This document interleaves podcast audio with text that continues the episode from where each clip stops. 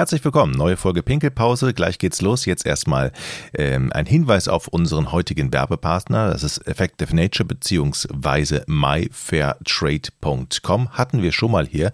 Es geht um gutes Einschlafen. Viele haben Probleme, sie haben Stress, sie rauchen, ungesunde Lebensweise, gucken zu viel ins Handy vorm Schlafengehen und können dann nicht mehr pennen oder haben Einschlafschwierigkeiten.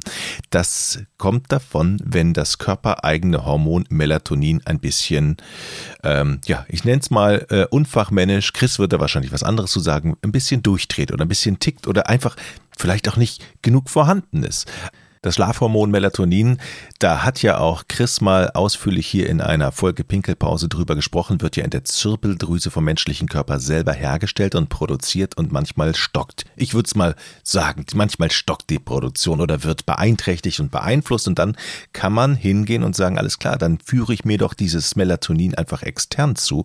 Und zwar geht das durch die Melatonintropfen, die ihr bei MyFair Trade bestellen könnt von Effective Nature. Sechs Tropfen 30 Minuten vor dem Einschlafen entweder im Wasser auflösen oder auch einfach so einnehmen und dann kann man in der Regel richtig gut einpennen. Die Einschlafzeit wird dann verkürzt. Es ist nicht rezept- oder apothekenpflichtig, man kann es also einfach so kaufen, muss sich keinen Kopf drüber machen und mit uns bekommt ihr das Ganze günstiger. myfairtrade.com ist die Webseite und Pinkelpause 20 ist der Rabattcode, gilt auf alle nicht rabattierten Produkte und ähm, ja, auf keine Bundles, aber ansonsten auf alles, eben auch auf die Melatonintropfen. Pinkelpause 20, nochmal der Rabattcode und die Webseite ist www.myfairtrade.com. Alles nochmal in den Show Notes erklärt. Viel Spaß. Ich bin Urologe. Was, was denkst du da? Jetzt mal ganz, ganz unter uns. Wir müssen auch die Worte Penis und Hodensack in den Mund nehmen. Ja, ja. Und äh, das ist ja auch Sinn und Zweck äh, von so Veranstaltungen wie diesem Podcast, dass man das Ganze aus dieser Schmuddelecke so ein bisschen herausnimmt. Und dabei frage ich mich, hallo Chris nach Aachen, wie soll man das heute aus der Schmuddelecke rausnehmen, wenn wir doch schon zu Beginn dieses Podcasts über Urinfarben, Geruch und vieles mehr sprechen? Hallo Jochen. Hallo ähm, Chris. Ähm, das werden wir nicht schaffen heute. Wir müssen heute ein bisschen eklig ähm, bleiben. Ja. Ist halt so. Ja. Berufsbedingt. Ja. Wir haben ja letzte Folge um ähm, mit der Blase angefangen. Genau. Ne? Genau. Und in der Blase. Rund um die Diagnostik. Mhm. Ja, genau. Ja. Und wie man den Krankheiten der Blase näher rückt, diagnostisch. Und da machen wir heute nahtlos weiter an der Stelle dann fange ich direkt mal an, weil mir das in der letzten Folge Blase sehr aufgefallen ist, dass ähm, es tatsächlich dann auch früher Ärzte gab, die dran an dem Urin versucht haben, etwas herauszufinden und du hast das genannt mit es, es schmeckt oder und ja, es hat Geschmack oder so, ne? Das heißt also irgendwas ist da komisch, ne? Ja, ja. genau. Heißt, der Schweizer sagt ja zum Schmecken, ja. Äh, zum Riechen schmecken. Und heute geht es um den Uringeschmack, also den Geruch. Jetzt am Anfang, wir, wir haben natürlich wieder ein großes Programm heute. Mal gucken, wie weit wir kommen. Aber erstmal ähm, geht es um den Uringeruch und die Farbe. Und ähm, ja, zum Glück oder leider, weiß ich nicht, ist es so, dass wir ähm, Urologen uns ja mittlerweile, wie in vielen Medizinbereichen, doch sehr auf die Labordiagnostik verlassen. Ne? Wenn ein Patient kommt, der gibt dann vorne an der Anmeldung gleich, ähm, kriegt er den Becher, gibt den Urin ab und ich sehe dann im, im Computer einfach den Laborbefund. Mhm. Das heißt, den Urin, dass ich den jetzt ähm, mir angucke oder sogar dran rieche, das ist eigentlich die absolute Ausnahme. Ja. Sei froh. Also es, ja, ab und zu ruft dann eine Mitarbeiterin ein schon mal ins Labor und sagt, Herr Doktor, da müssen Sie mal riechen. Oder das müssen Sie sich mal angucken hier. Das gibt schon mal, aber so den normalen Urin, jetzt die Urinschau als solches ist jetzt nicht mehr so Mhm. Unser Standardprogramm. Äh, ja. Was kannst du denn dann, wenn ähm, du gerufen wirst, am Geruch des Urins äh, riechen? Beziehungsweise worüber gibt der Geruch Ausschluss äh, mhm. über mögliche Krankheiten? Ja, so eine richtige Diagnose kann man nicht machen, aber es kann so Hinweise geben. Ne? Also zum Beispiel ist äh, frischer Urin normalerweise ziemlich geruchlos. Ja. Ähm, frisch heißt morgens. Frisch heißt gut verdünnt, gut getrunken, frisch gezapft. Ne? Da ist es also fast geruchlos. Also der Morgenurin dann, ne? weil alles andere. Nee, das, ist, ist nee, egal? Nee. Der Morgenurin, der ist ja eher konzentrierter. Und da sind wir direkt schon bei dem ersten Geruch. Mhm. Konzentrierter Urin hat so einen leichten Geruch nach Ammoniak. Ne? Und das liegt daran, dass der einfach, ähm, da sind die Inhaltsstoffe konzentrierter, der Wasseranteil ist geringer und äh, dadurch hat er so einen leichten Ammoniakgeruch. Mhm. Was interessant ist, aber ich weiß gar nicht, ob ich das hier erzählen kann. Klar. Man, man kann Kaffee sehr gut riechen. Ne? Und ich hatte mal überlegt, ob ich mal zu Wetten das gehe, dass ich die Kaffeemarke anhand des Uringeruchs erkenne. ja, du, also wäre sicher eine gute, wäre sicher eine gute Wette gewesen, aber ist ähm, auch zu spät jetzt leider, ne? Ist zu spät. Ähm, ja, es gibt jetzt noch mal diese Wetten das Classics. Vielleicht äh, be bewerbe ich mich da mal. Also man kann wirklich. Äh, man fällt mir bei Blasenspiegelung dann immer auf, dass man also sehr, sehr ähm, gut Kaffee. Ähm, aber äh, ganz, also ja, die Idee finde ich super. B, weiß ich nicht, ob das ZDF-konform ist. Ja, und und, und drittens Bedenken, weiß ich gar nicht, ob du das wirklich kannst. Da musst du ins Trainingslager gehen. Ach, du hast Zweifel an meinen Fähigkeiten? Ja, also ich würde jetzt dir nicht also, zutrauen, dass du 200 unterschiedliche Kaffeesorten erkennen kannst. Würdest du dir das zutrauen? Wie viel, wie viel würdest du schaffen? Jakobskrönung. Ja. ja. okay. Keine Ahnung, Quatsch natürlich, aber äh, man, man riecht Kaffeegenuss schon sehr deutlich. Ob man jetzt die Kaffeemarke riecht. Also riecht das nach Kaffee? Ja, verrückt, ne? Ja. Kaffee riecht nach Kaffee. Also der Urin riecht dann auch nach Kaffee. Ja, ja, ja. Okay. Das, ja. Ich stell, Entschuldigung. wechseln wir mal das Thema. Ich stelle mir gerade vor, wie du mit Thomas Gottschalk gerade so eine Latte, ja. so eine Latte Urinbecher da hast und das Publikum ganz gestaunt und du fängst dann an zu riechen und nee, das muss ich dann doch mal probieren. Das muss ich dann doch mal probieren. Das ist hier Lavazza. Ja. Crema, dreifach geröstet. Zwei, zwei, doch zweifach geröstet aus den Anden. Arabica. Das ist keine super Wette. Okay. Das wäre, ja, ja, also das, das, das geht. Man kann also Kaffee erriechen, mhm. wobei Kaffee ja keine Diagnose ist. Das ist ja ein Getränk. Ja, okay. Ja. Ähm, und anderes bekanntes Nahrungsmittel Spargel, ne? Kennt man ja auch. Das kann man aber wirklich auch selber riechen, wenn man auf Toilette geht nach dem Spargelessen. Genau. Ja, das ist so ein schwefelartiger Geruch. Mhm. Ähm, das hat man irgendwann auch in der Folge schon mal erwähnt. Äh, Asparagusinsäure ist dann sozusagen diese Schwefelverbindung aus dem Spargel, die im Urin auftaucht und die diesen Geruch macht. Mhm. Das gleiche übrigens ist auch in Knoblauch und Zwiebel drin, aber in einer anderen ähm, Konzentration, sodass das auch so ein bisschen nach Schwefel dann riechen kann.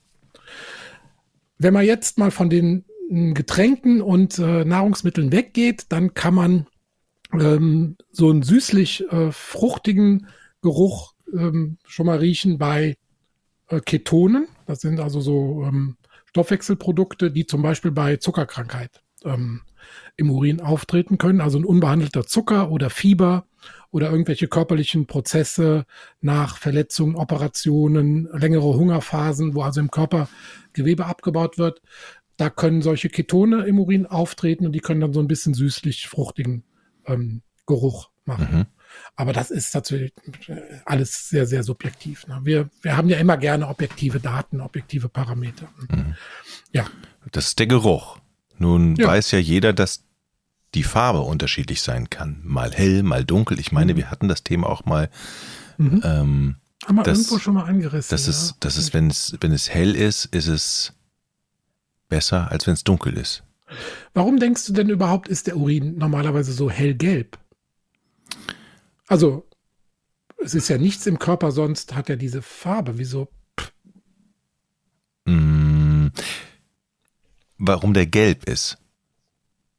Oder, oder? Ja, das ist jetzt noch nicht die Quizfrage. Wir machen gleich ein Farb, wir machen gleich so ein Farbquiz. Warum? Nenne ich die, ich nenn ich die Farbe und du kannst vermuten, was dahinter steckt. Warum das gelb ist, ich habe ich keine Ahnung. Ja, kannst du auch nicht wissen. Also der eigentlich. Danke, dass du mir die Frage gestellt hast und mich doof gerne. aussehen lässt. Gerne. Okay. Keine Ursache. Ja. Nee, der, der rote Blutfarbstoff Hämoglobin, mhm. der wird ja zersetzt und dann entsteht ein anderer Farbstoff und der heißt Urobilinogen und der ist halt gelb. Also im Prinzip ist das ähm, die gelbe Farbe ein Abbauprodukt unseres roten Blutfarbstoffes. Also aus Rot wird gelb. Okay. Ne? Und ja, morgens, wie gesagt, ist dieser der Harnstoff, der da drin konzentrierter, dadurch ist er morgens dunkler, einfach der Urin. Tagesverlauf bei höherer Trinkmenge dann so ein bisschen klarer. Also, jetzt das Quiz. Hast du Lust? Klar. du kannst auch andersrum machen. Du sagst eine Farbe und ich versuche. Nee, nee. Oder ich, ich sag dir eine ich, Krankheit und du sagst eine Nein, Farbe, ich mach das Quiz. Ich, ich mach das Quiz gerne. Hau raus die Frage. Ich glaube dir gar nicht. Doch. Wenn er, wenn er ganz farblos ist. Ja. Also, mhm. Durchsichtig, Farbe, ohne Farbe. Ohne Farbe. Weiß. Also nee, weiß doch. Äh, durchsichtig. Durchsichtig, ja. Weiß, weiß ist weiß. Weiß ist weiß, ja. Okay, ja. Was ist dann? Ja. Achso. Okay, okay, ich soll es schon auflösen. Okay. Nee, was das ist die Frage? Du hast noch keine Frage gestellt. Ach so, was dahinter steckt. Ach so, was dahinter steckt, komplett wenn es durchsichtig ist. Ach, das ist doch ganz ganz einfach. Ja. Es ist einfach nicht so viel nicht so viel nicht so viel Farbstoff nicht so viel angelagert. Farbe drin. nicht so viel. Nee, es ist ähm, ist richtig, aber warum nicht so viel Farbe? Hm. Naja, ich würde ich würde einfach sagen, der ist einfach ähm, hat mit viel Wasser, mit viel Wasserflüssigkeitsaufnahme im Körper zu tun. Ja, das heißt, genau. wenn ich sehr viel trinke, muss ich ja auch schneller auf Toilette und dann ja. gibt es gar keine Zeit, dass sich da irgendwas ablagert. Dann willst du sofort genau. raus. Und es gibt halt eine Krankheit, die mit einer stark erhöhten Trinkmenge einhergeht, mit einem stark erhöhten Durst, und das ist die Zuckerkrankheit wiederum.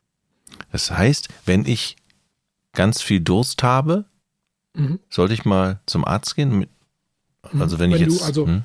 krankhaft wenn du denkst, dass du über krankhaft viel Durst ähm, klagst, mhm. dann solltest du das mal checken lassen. Was, ich meine, sowieso in unserem Alter ja. ne, sollte man ohnehin ab 35 diesen hausärztlichen Check-up regelmäßig machen lassen. Und da wird eben auch Zucker untersucht, sowohl im Urin als auch im Blutbild mhm. oder im Blut. Mhm.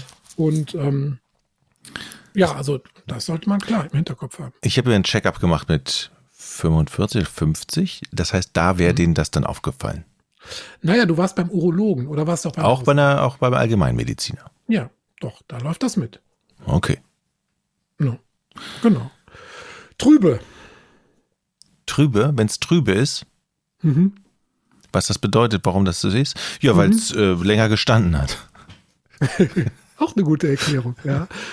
Kann man so, kann man so sehen. Genau, wenn man Urin länger äh, stehen lässt, dann entsteht nachträglich eben dieses Ammoniak durch die Zersetzung des Urins durch Bakterien. Ähm, dann wird er trübe. Aber wenn er direkt trübe ist, dann steckt halt eine Infektion dahinter. Was heißt direkt trübe? Also beim Rauskommen, nicht wenn er ihn stehen lässt und er wird dann erst ah, okay. hinterher trübe, wenn man ihn lange stehen lässt, sondern wenn er gleich beim Wasserlassen trübe ist. Trübe ist dann so ein bisschen milchig oder so. Genau, wenn, genau. Mhm. Dann ist es eine Infektion. Mhm. Möglicherweise. Oder möglicherweise, genau. Okay. Und wenn er ganz weiß ist? Wenn er ganz weiß ist. Mhm. Also richtig weißlich? Ja, dann ist irgendwas ganz Dolles kaputt. Nee, ich, ich, keine Ahnung. Sind so mineralische Kristalle da drin, also zum Beispiel Calciumphosphat. Also, mhm. Habe ich jetzt auch nicht so richtig vor Augen. Was aber sehr, sehr häufig ist, ähm, zum Beispiel Orange. Oder rosa. Okay. Ja, rosa würde ich jetzt mal Blut, Blut tippen. Ja, richtig. Da, deshalb kommen dann auch die meisten Leute zu uns. Die sagen, mhm. ich habe äh, Blut im Urin.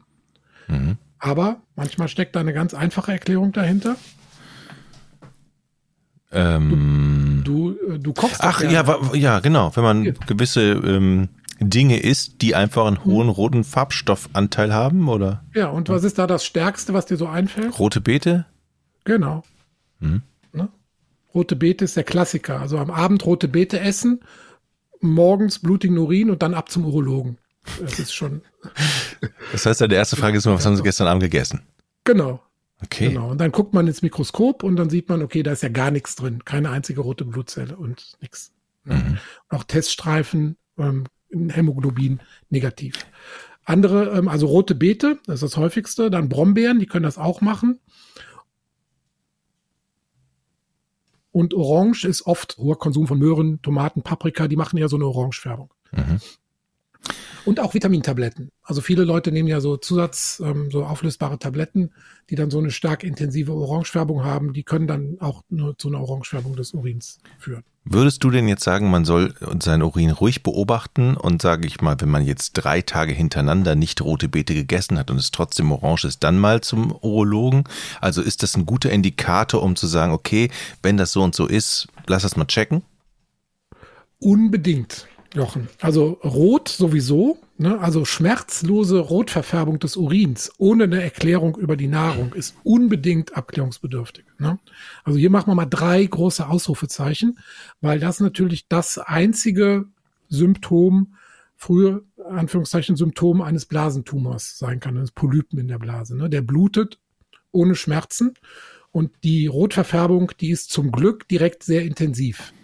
Also wenn du ein Waschbecken voll mit Wasser machst und tust einen Bluttropfen mhm. rein, hast du sofort eine intensive Rotverfärbung dieses gesamten. Man merkt es auch beim, beim, wenn man auch eine kleine Stelle Zahnfleischbluten hat, es, man denkt ja. immer, der ganze Mund blutet. Ja, genau, man verblutet. Da mhm. kommen noch viele Leute und fragen, habe ich jetzt so viel Blut verloren, dass mhm. das, ähm, dass ich äh, Gefahr laufe zu verbluten? Nein. Also, dass man wirklich durch eine Blutung aus der Blase so viel Blut verliert, dass das ähm, wir sagen hämodynamisch relevant, also dass die, die Sauerstoffversorgung im Körper nicht mehr gewährleistet ist, gewährleistet ist, das ist extrem selten. Das muss also schon über lange Zeit intensiv bluten. Aber trotzdem, Blut im Urin, also Rotfärbung des Urins ohne Schmerzen und ohne andere Erklärung unbedingt abklären lassen. Orange ist jetzt nicht so dramatisch, ja. Ähm, dann gibt's noch eine, eine Stufe. Nächste Eskalationsstufe ist dann sozusagen braun. Und braun entsteht, wenn ähm, das Blut alt ist. Ne? Also mh, mm, wenn das Blut sich entweder lange in der Blase befindet oder wir haben ja auch viele Patienten mit Katheter, wenn das, äh, wenn das in den Katheter mal reinblutet und dann im Katheterbeutel sich sammelt, wird das oft braun. Ne? Das einfach dadurch, dass das Blut abgebaut wird und dann ist die Verfärbung nicht mehr frisch rot, sondern alt braun. Mhm. Ne? Mhm. So, was haben wir noch? Schwarz. Schwarz. Hm. Keine Ahnung. Kannst du nicht wissen. Ein Süßstoff, Sorbitol, kann eine Schwarzverfärbung machen und ein Medikament, das Parkinson-Mittel L-Dopa, mhm. Dopamin, also kann eine Schwarzverfärbung machen. Und dann gibt es noch eine ganz interessante Farbe Blau. Da habe ich auch schöne Fotos auf meinem Handy, kann ich dir mal schicken, von Hausbesuchen. Wenn Patienten bestimmte Bakterien im Urin haben, mhm. können die eine intensive, aber wirklich knallblau Verfärbung machen. Ja, dann hast du wirklich im Urinbeutel einen richtig blauen Urin. Das schon, sieht schon sehr, sehr eindrucksvoll aus. Mhm. Ähm, nun muss das Ganze ja hm, auch erfasst werden, ne? Also aufgezeichnet werden, was da unten so rauskommt. Ja. Ähm, da muss man ja wahrscheinlich dann auch als Patient sich mal eine Tabelle zur Hand nehmen und wenn man irgend, ne, wenn man was rausfinden will, sich selber beobachten, mal die Uhrzeit aufschreiben, wann war die Farbe wie. Du, ne? du meinst so eine Art Pipi-Tagebuch? Sowas, ja. Genau. Ja, ich. Gibt's, gibt's, genau. Da gibt's auch einen Fachbegriff für, das heißt Miktionsprotokoll. Ähm, und das ist, klingt total banal, aber ist super, super hilfreich, ne, dass also ein Patient einfach mal aufschreibt, am besten natürlich auch, wie viel er trinkt. Ne, da sind wir wieder bei diesem, ähm, bei der Zuckerkrankheit, dass man einfach sich auch mal bewusst macht, wie viel man am Tag und was man trinkt. Ne? Also bei uns beiden würden wahrscheinlich acht Tassen Kaffee und ein Glas Wasser und abends ein halbes Fläschchen Rotwein da äh, stehen oder keine Ahnung. Mhm. Ähm, aber das muss man sich einfach mal so ein bisschen bewusst machen, protokollieren. Das äh, bringt schon viel Aufschluss. Und dann natürlich das, was unten wieder rauskommt. Ne? Also einen durchsichtigen Messbecher auf die Toilette stellen und dann an einem Tag, wo man mal viel zu Hause ist, ähm, mal protokollieren, wie oft man geht und wie viel dann bei der einzelnen Portion rauskommt. Dann hat man also über 24 Stunden so ein Protokoll, also Urinmenge pro Wasser lassen. Das trägt man so eine Zeittabelle ein. Dann hat man mehrere Aussagen, wie viel Urin produziere ich am Tag insgesamt. Wie ist der Anteil der nächtlichen Urinproduktion an der Gesamtproduktion? und wie ist das Speichervermögen für eine einzelne Blasenentleerung. Und natürlich, wie oft muss ich überhaupt zum Klo? Wir hatten ja schon mal gesagt, eine einzelne ähm, Blasenfüllung liegt so, sollte so bei mindestens 250 Milliliter liegen. ähm, beim Mann gerne auch noch ein bisschen mehr. Und man geht am Tag im Schnitt so fünf bis acht Mal und einmal in der Nacht gilt auch als normal.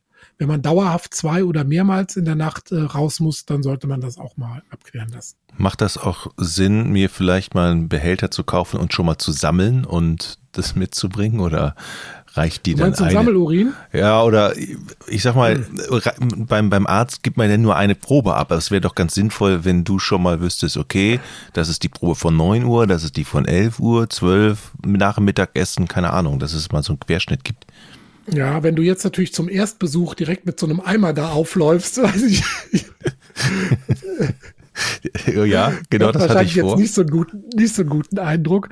Aber es ist tatsächlich auch so, dass man dann mal bei bestimmten Fragestellungen wird der Arzt empfehlen, dass man auch mal den Urin über 24 Stunden sammelt und diesen komplett dann sozusagen in Labor schickt. Das ist zum Beispiel für Stoffe, die in schwankender Menge in den Urin abgegeben werden, also nicht direkt sichtbar sind bei einer einzelnen Urinkontrolle, sondern die man nur in dieser Sammelkontrolle besser feststellen kann. Das sind zum Beispiel Eiweiße, also Protein im Urin kann man besser über so einen 24-Stunden-Sammelurin feststellen als in einer einzelnen Probe.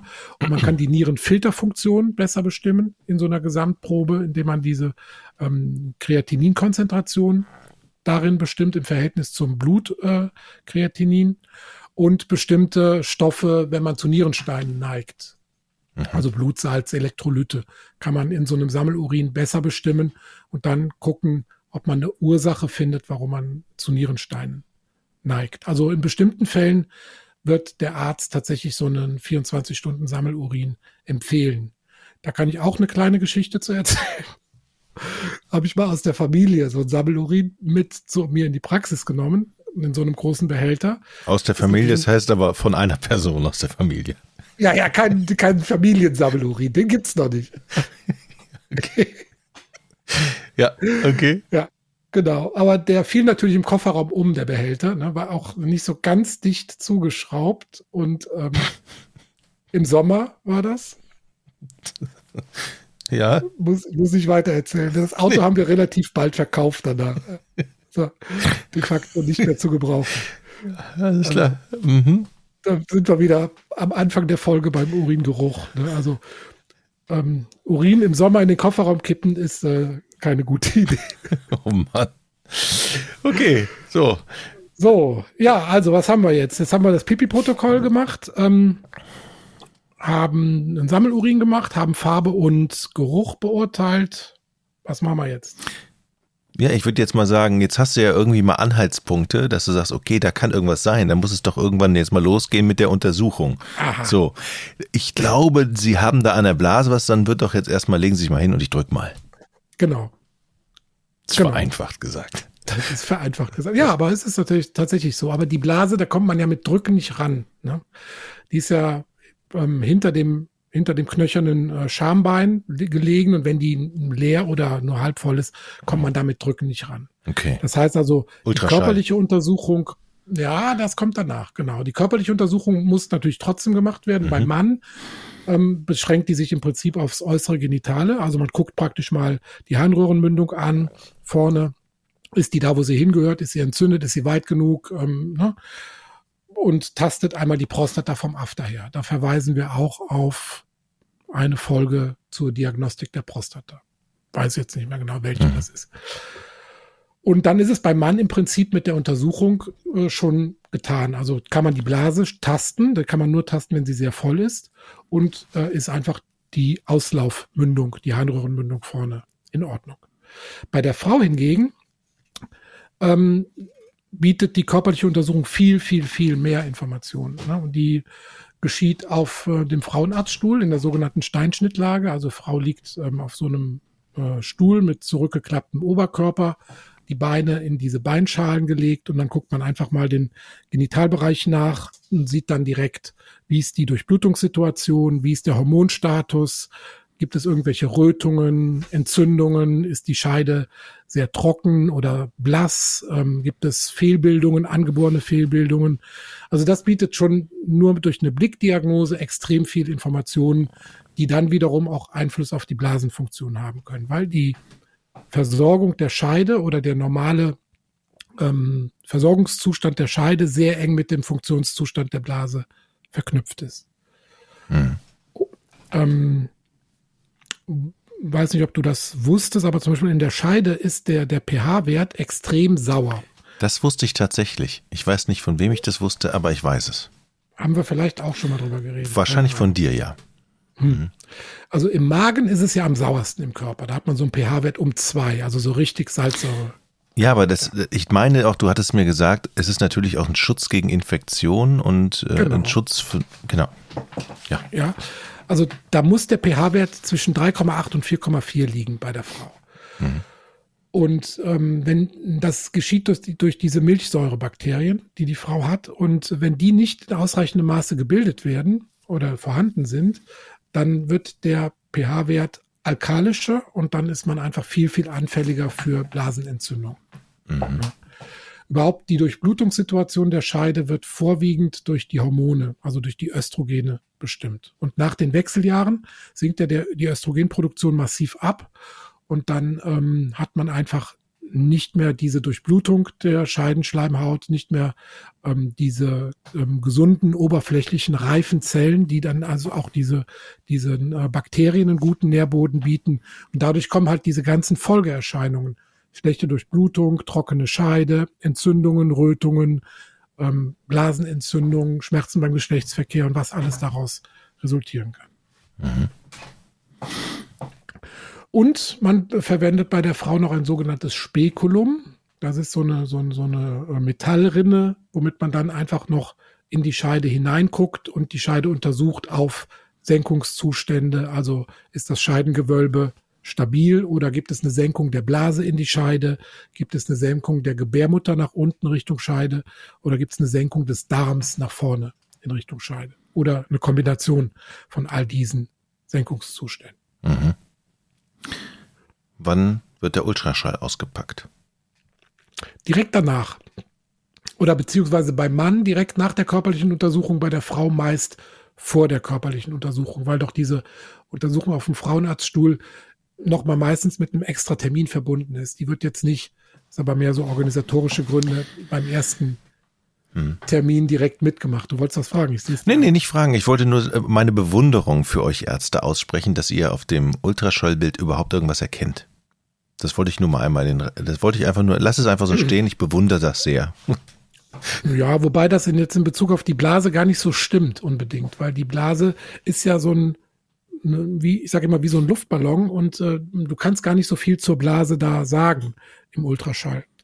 Ähm, du kannst ja im Prinzip nur sagen, ist sie leer nach dem Wasserlassen oder im Füllungszustand ist die Kontur, äh, die Blasenwand Kontur glatt oder gibt es da Aussackungen entweder in Richtung Blaseninneres, also als Polyp, oder eine Aussackung ähm, nach außen als sogenanntes Divertikel, also als Aussackung der Blasenwand nach außen.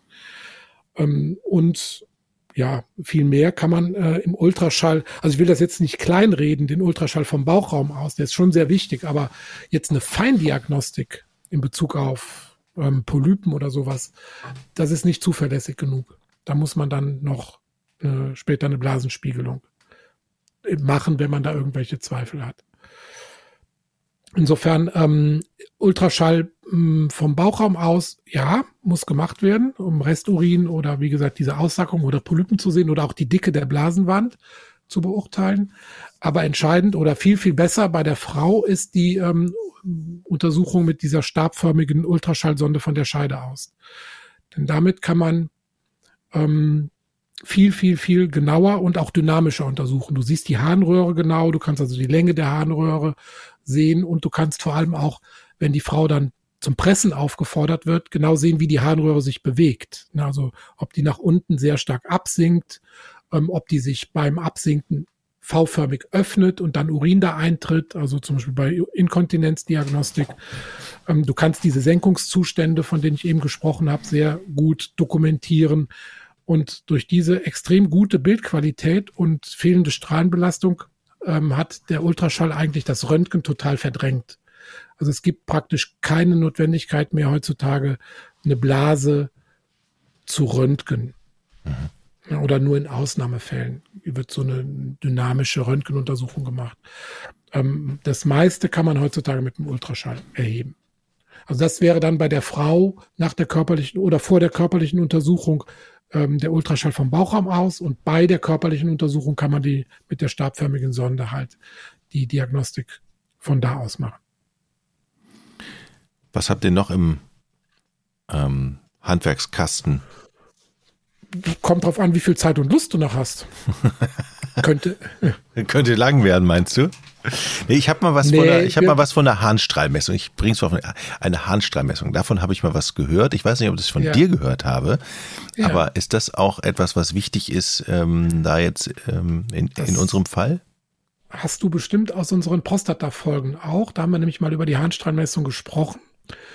Ähm, das ist eine ziemlich einfache Untersuchung, die Handstrahlmessung. Da wirst du einfach aufgefordert, ähm, mit voller Blase zu kommen in die Praxis und dann in so eine Spezialtoilette, in so einen Trichter reinzupinkeln. Ne? Mhm. Und dann wird halt einfach über so eine rotierende Scheibe, über eine Waage, also die praktisch das Gewicht des eintropfenden Urins misst, wird dann einfach in Milliliter pro Sekunde der Strahl gemessen. Genau, wir hatten es schon mal, glaube ich, erklärt, tatsächlich. Genau, also das ist äh, praktisch eine Aufzeichnung als Kurvendiagramm äh, des Harnstrahls in Milliliter pro Sekunde. Hm. Und das kann uns Hinweise geben daraus, äh, darauf, äh, ist der, der Blasenausgang weit genug oder ist die Kraft des Blasenmuskels stark genug. Viel mehr kann man da nicht differenzieren, weil es kann ja sein, wenn man einen schwachen Strahl hat, dass die Harnröhre zwar weit genug ist, aber der Blasenmuskel nicht stark genug. Oder umgekehrt, dass der Blasenausgang zu eng ist und der Muskel ähm, trotzdem normal arbeitet, aber gegen Widerstand halt arbeiten muss. Ne? Ist das ein Muskel, der von außen die Blase zusammendrückt oder wie stelle ich mir das vor? Ja, die Blase selber ist ja ein Muskel. Ah, die Blase, Blase selber macht das, okay. Die Blase selber ist ein, ähm, ja, ein, ein kugelförmiger Muskel, der aus so einem gitterförmigen Muskelgeflecht besteht und der sich dann konzentrisch äh, zusammenzieht. Und ähm, wenn er das, wenn da genügend Kraft vorhanden ist und unten der Ausgang aber zu eng ist, dann kann das unter Umständen den gleichen Kurvenverlauf bieten wie ein normaler Blasenmuskel, aber der Ausgang ähm, oder ein schwacher Blasenmuskel und der auch bei normalem, äh, bei normaler Ausgangsweite. Dann hat man einfach einen verlängerten und abgeflachten Kurvenverlauf. Das heißt, die Wasserlassen dauert länger, aber es kommt weniger in Milliliter pro Sekunde äh, raus. Hm. Ne? Die normale Kurve hat so einen Glockenverlauf. Ne? Das ist also, nimmt relativ stark am Anfang zu, ähm, erreicht dann relativ schnell dieses Plateau oder diesen, diesen Spitzenwert von meistens so um die 20 Milliliter pro Sekunde oder sogar mehr und hört dann auch innerhalb von 10 bis äh, 15 bis äh, ja, unter einer Minute auf jeden Fall sollte das dauern. Also innerhalb von einer Minute sollte die Blase auf jeden Fall entleert sein. Wenn es länger dauert, dann hat man schon einen verlängerten Kurvenverlauf. Okay, wir sind ja hier in der Folge bei der Diagnostik und dazu zählt wahrscheinlich dann auch, mm, ich denke mal, ein bisschen unangenehmeres, die Blasenspiegelung mhm. wahrscheinlich. Ne? Mhm. Das ist doch von allen denen, die wir jetzt hatten, mhm. nicht so prickelnd für den Patienten, oder? Genau, das ist die Untersuchung, wo die Patienten eigentlich am meisten Angst vor haben. Ne? Also die Ultraschall ist ja komplett harmlos, also vom Bauchraum schon mal sowieso. Und äh, sonst sind wir den Patienten ja bis auf eine Befragung, eine Urinuntersuchung noch gar nicht näher gerückt bisher. Bei der Frau kommt dann der, der Untersuchung auf dem Frauenarztstuhl. Das ist manchmal so ein bisschen mit Scham behaftet, aber nicht unangenehm. Aber die Blasenspiegelung, da dringt man ja dann in den Körper ein. Das ist dann schon eine richtige Untersuchung, ähm, die auch mit einer Einverständniserklärung vorher, also man muss dann schon den Patienten darüber aufklären, dass es ganz selten mal zu einer ähm, Blasenentzündung danach kommt und äh, halt so ein bisschen wie bei einem kleinen Eingriff ein Aufklärungsgespräch machen und auch eine Unterschrift einholen, ne, dass man das machen darf, weil es ist dann ein Eingriff in den Körper. Was erkennt ihr da dann? Meistens geht es darum, Blutbeimengungen, äh, mikroskopische Blutbeimengungen im Urin weiter abzuklären. Ja? Hm. Man erkennt im Prinzip die Blasenschleimhaut von innen. Das ist das, worum es letztlich geht. Ne? Also, dass man die die Schleimhaut von innen begutachtet. Normalerweise ist die so rosa, glatt und hat nur so eine, so eine geringe spinnennetzartige Gefäßzeichnung. Und da gibt es natürlich ganz viele verschiedene Krankheitsbilder, wo es alle möglichen Veränderungen gibt. Rötungen, mhm. Polypen, rasenartige Veränderungen, vermehrte Gefäßzeichnung, verminderte Gefäßzeichnung, Veränderungen der Blasenwand, wie ich schon sagte, Aussackungen, Man kann den Blasenmuskel durch die Schleimhaut durchschimmern sehen. Normalerweise ist der schön glatt. Manchmal ist er aber so richtig rau, also so wie eine Raufasertapete, wenn die Muskelbalken da durchtreten, sichtbar durchtreten. Mhm. Das kann man be beschreiben. Man kann die Weite der Harnröhre hm, ausmessen. Ja, man kann also schon mal erstmal begutachten, kommt man mit dem Instrument in der gewünschten Stärke überhaupt gut in die Blase rein. Das ist auch schon mal ein Hinweis.